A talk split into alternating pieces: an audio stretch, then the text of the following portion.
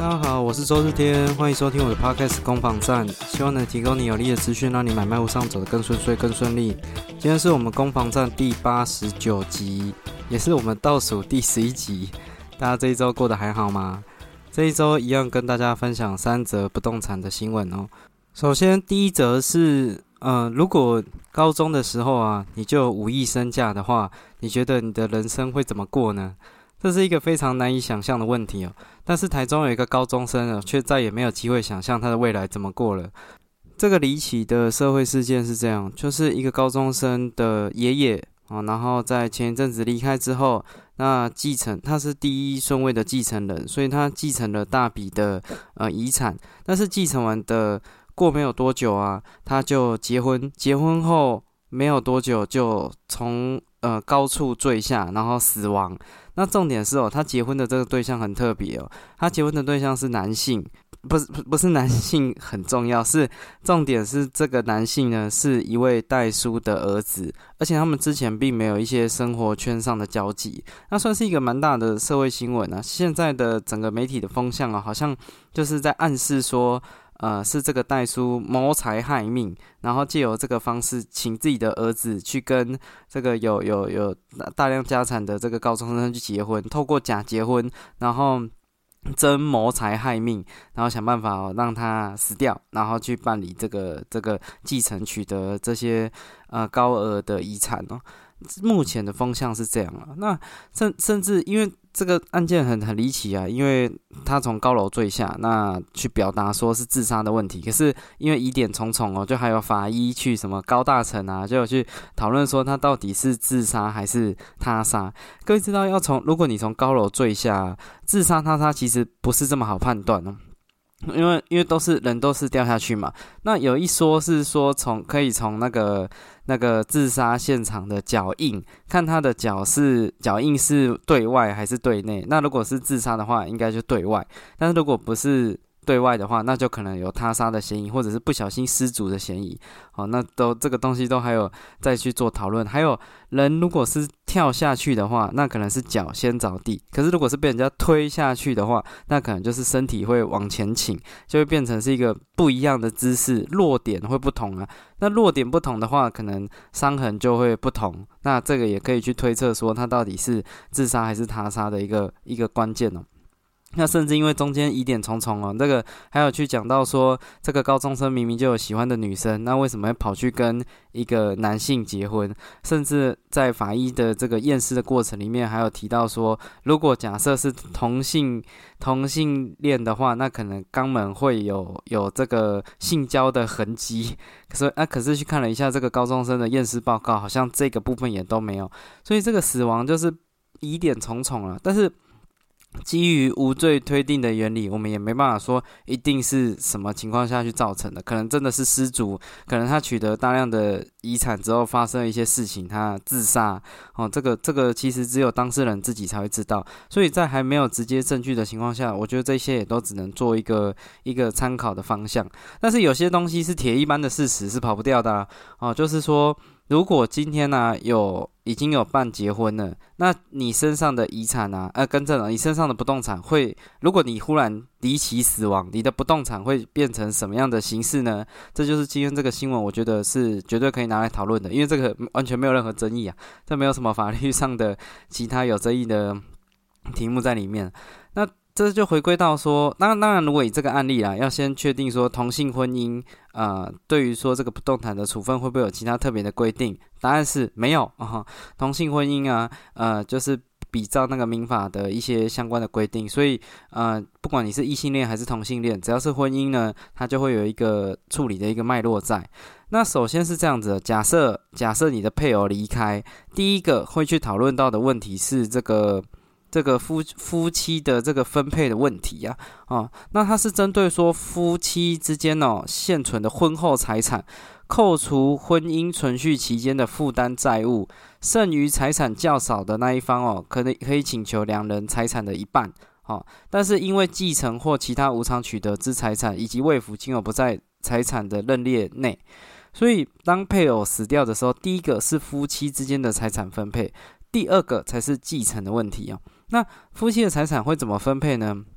比如说一个人的呃这个财产是一百万，那另外一方是呃零万呃是十万，那这个这个十万，假设那个一百万的走掉了，那这个十万的就可以去针对中间的差额，也就是四十五万，呃，更正了九十万去对半，就是四十万，他可以对另外一半有四十五万的请求权呐，啊，这个是这个是夫妻之间的这个，如果假设一方离开哦，可以对另外一方的财产啊去做讨论。那如果呃这边分配完啊，第二个就是继承的问题，所以会先那个婚后财产会先分配完，再来走继承。那继承是怎么继承的？继承当然就有应继份的问题啊。民法其实有相关的规定哦，啊，就是说今天呃一个人离开了，那他配偶会会分到一部分，那他的直系亲属也会分到一部分。那根据这个这个有哪些人在世啊，他的继承状况会不太一样。那以这个例子，这个很特别的例子，因为这个高中生啊，他已经结婚了，但是他没有直系亲属，他也没有父母或兄弟姐妹，哦，所以在这些的情况也没有祖父母，所以在这个情况下就会变成，呃，他的配偶会全部取得了，然后，这样真的是争议蛮大的了，啊，就是他这个三天前结婚的这个对象会取得他所有的的财产哦，那这个。呃，这个是继承的一个状况，所以当今天你的配偶发生了呃不幸，发生了一些事情，那就会讨论到。先是讨论婚后财产的分配，再来讨论继承的部分。那这个有什么不同呢？哦，这会有一个很我我查到一个很有趣的例子哦。哦，他就是有讲到说，呃，因为你取得的名目不同哦，像婚后财产啊，呃，因为财产有很多嘛，包括说有价证券啊、不动产啊、还有动产啊、金钱啊这些等等之类的。哦，那我有查到一个很特别的的问题哦，就是，呃，如果如果是不动产啊，建议一律走继承，这是什么意思？因为如果你是婚婚后财产去分配那个不动产啊，你取得的原因不是继承，那如果你不是继承的话，你的土地增值税是没有办法呃针对前一手的持有时间并入去计算的。翻译成白话文就是说啊，如果一个不动产最好不要在夫妻财产分配的时候去处理，最好是走到继承，因为这样你这个这个配偶。取得的时间呢，是可以并性去计算的，这样土地增值税差很多哦。哦，那因为继承是可以免缴土地增值税的。简单来讲，如果你是用继承去处理不动产，你可以省下大笔的不动产税金啊。哦，所以在这个情况下，你的哪些财产是要走？呃，夫妻的这个婚后财产分配，哪些财产是要走继承？哦，这个其实在办理的过程里面，其实都要去思考，因为这会涉及到后面的税金问题。所以，如果真的有这样的不幸的事情发生啊，哈，会会可以再思考一下怎么规划会比较好。那回归到这个案件呢，这个案件呢，其实就目前为止还还很混乱。哦，呃，法律上面会针对说他的这个婚姻到底是否有效啊？还是说到底是自杀还是他杀啊？哦，还有说其实他的妈妈还在啊，妈妈因为他是呃大陆籍，那他的继承好像是有一个上限，所以他只继承，然后上限只能继承两百万而已，所以会变成，然后这中间还有涉及到一个乱伦的问题，因为他其实是他妈妈跟他爷爷乱伦生的小孩，哦，那这这其实很复杂了。不管怎么样啊，还是希望说未来真相可以大白，那死者得到安息啊。好，那这大概是这个五亿高中生的离奇案件哦。那第二则想跟各位分享的是，是这一则新闻，我觉得 是有点生气啊。好，就是你可以想象说，你哪一天接到政府打电话给你，然后跟你讲说，啊，你的那个补助啊，不好意思哦，我们搞错了哦，我们之前给你补助的那些那些。金额啊，哦，请你要在这一年内把它缴回来。不知道你接到这样的电话会不会很生气哦？这样的电话，全台湾现在有一百八十通啊。这个是一个租金追讨，呃，这个租金补贴追讨案的事情哦。这个是这样，这是去年二零二二年，呃，政府有三百亿的租金补贴专案，那时候。标榜的就是说好申请，然后不用经过房东同意，然后希望可以帮得到，不管是啊单身的男女，或者是啊有小孩的，哈这个收入上比较辛苦的，哦或北漂、南漂青年等等之类的，刚出社会的新鲜人，啊这是当初这个三百亿租金补贴专案主打的内容。可是可是问题来了，最近就有一百八十件收到政府的电话说。当初审核出了点问题，那因为这是我们第一次哈办理这样的租金补贴，我们对于这个作业系统啊不是很熟悉啊，导致说哈我们有一些不能补贴给你的身份，可是我们却不小心补贴了，所以在这样的情况下会需要你把之前的补贴金额再缴回。他们就收到这样的通知哦，哦有一些是大学生，那有一些是刚出社会的都有。那这个占大概占整体的总案件的百分之零点零五，三十二万户里面的零一百八十户户有这样的问题啊啊，这样当然就是让人家很不满啊，因为人家就觉得说，像那个跳出来去找立委陈情的，他好像要缴回啊四万三还是四万五的税金，那我就查查那个低卡版啊，有些高中呃有些大学生是要缴回大概两万多啊三万多都有哦，那还有一些还发生很悲惨的事情，就是。在外面租房子没有跟爸爸妈妈讲啊，结果那个通知啊就寄到台北的家里，然后爸爸妈妈就说：“哎，你不是住宿舍吗？啊，怎么怎么有去做这个事情？我怎么都不知道，哈，很惨啊，很多很奇怪的问题产生啊。那甚至还有人呢，就是打电话去啊去询问说这到底是什么状况？因为最大的争议是这样，就是房东。嗯，他他的原因是这样，就是房东没有正常缴税，他其实是一个营业用的地方，哦，他缴的都是营业用的的税，甚至没有缴房屋税。那这一些的情况下，就是不符合租金补贴的条件。可是问题来了，房东他房子做营业用，跟他没有去缴房屋税，其实跟房客没有关系啊。那你因为房东的这些问题，那导致说房客要去承受这些。不利益的事情，所以这就造成很多的房客很很堵拦呐，哦，非常的生气。那甚至那个还有人打电话就去问说啊，如果你说我条件不符合，那当初怎么会过？然后那个承办人员 讲了一句话，听了是更爆炸。承办人员说：“呃，我当时那时候想说，就试试看啊，先通过。”先先过再说，那如果不行之后再再看怎么处理。也就是说，这些承办的呃训练跟这个这个判定租金是否符合符合标准，可以给予补贴的这一些细节啊，其实当初哦都有一点问题啊，所以才会导致。当当然，我们也可以呃给政府一个台阶下，说台湾的租赁市场其实真的政府把握的资讯很少，包括像那种很多。呃，营营业用还是说它顶加啊，甚至是违章建筑，那但是它都有出租的事实。那这个其实政府都没有很完整的资料，所以出了很多的的错。可是我就这样讲也也不是很公平啦，因为毕竟毕竟这些人他会去申请租金补贴，各位知道申请租金补贴你的。你是代表你的收入啊，是要在一定的标准以下才有资格去申请。也就是说，这些人本来可能就会稍微辛苦一点的，然后你要这样搞他，原本拿到三万块、四万块，然后你要搞他，叫他吐回来。然后现在营建署说，呃，没关系，我们这个这个租金补贴的，呃，这个收回哦，你可以呃办理分期付款。可是重点是。那钱你钱都已经进人家口袋了，人家再叫人家拿出来，其实就是一个很困难的问题啊。可是我觉得最争议的是说，所以这些就算了，因为网络上面有一个风向提到的是，本来就不符合资格了。给你是多的，现在只是把它拿回来而已，本来就不应该拿到这些东西。有有这一派的说法，那我也不会不认同。但是有一个，我觉得从头到尾营建署都没有提到，我就觉得很怪啊。就是房东呢，房东从头到尾都没事，诶，奇怪，你为什么都没有讲到说啊？这些呃没有正常使用的房东是不是有相关的罚款问题？通通都没有，我没有看到这个新闻产生哦。我就很困惑啊，因为这个很多的租赁所得没有报税，这是事实。那这也造成很多这个政府国库上面的一些一些亏损啊，因为租赁的黑数太多了哦。我记得之前《天下》杂志还是《远见》杂志有整理那个数据啊。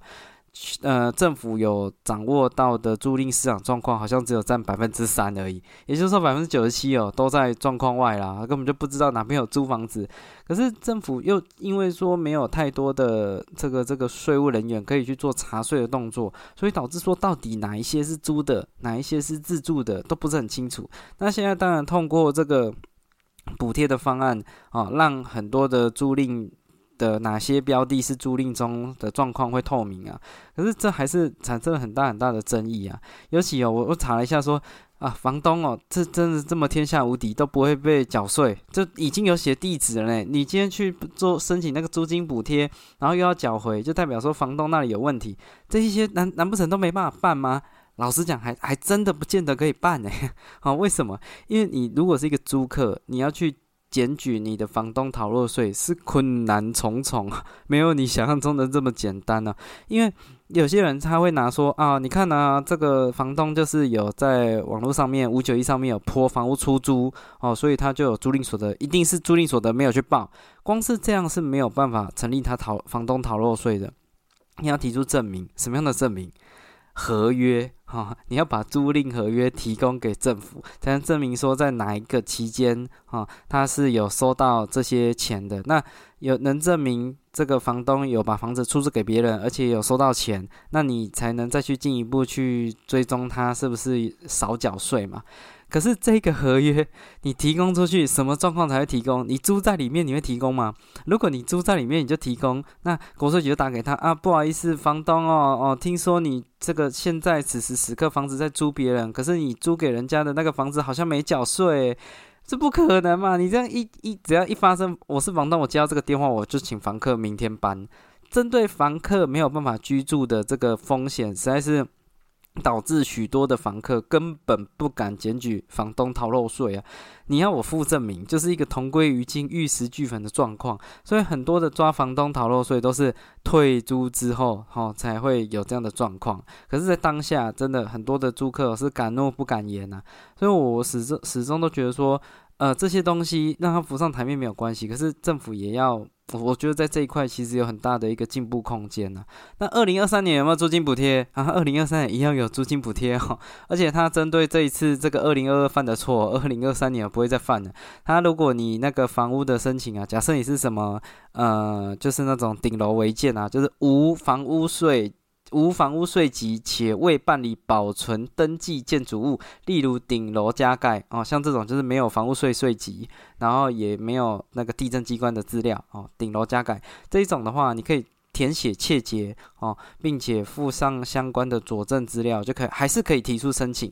但是你要补资料。那针对有有用有房屋税税籍，但是未按住家用税率课征的，就像那种一般事务所的，那这种出租可不可以？这种出租也可以一样哦，是切结哦，请房东向税捐单位申请，依实际情形认定全部或部分按家用税率课征后，可再次提出申请哦。我觉得这个还是很有争议啊，他的。意思就是，你还是要房东去实际上去报税。可是问题是，就是很多营业用的状况，他有去出租啊，有那种工业工业用地的住宅、商业用地的住宅、一般事务所使用的住宅。台湾长时间面临到的就是不是住宅用，却当住宅去再使用好的这种状况啊。那你要房东。哦，在向税捐基基征单位哦去做呃实际情形的认定，你这不是要房东的命吗？哈哈，所以我觉得这个部分还是还是有点争议啊。啊，但是不管怎么样，它是后来制度有做一些修正，哈，所以二零二三年一样是有三百亿的租金补贴专案，我还是。觉得能用尽量用，哈，能用尽量用，因为有用才会知道问题在哪，那有问知道问题在哪才有办法去改进啊，好，所以我觉得这个东西还是该用，哈，OK，那希望大家都可以领到租金补贴，然后不会被追缴啦，哦，不会被追缴，OK，那第三者呢？第三者也是一个很猛的一个新闻哦，哈，就是这个各位知道最近。诈骗集团哦猖獗哦，很多的一般小老百姓啊都会被骗嘛哦，包括说那种啊会放无弹炉的照片，然后 FB 就给你一个什么无弹炉的理财股票社团哦，诈骗，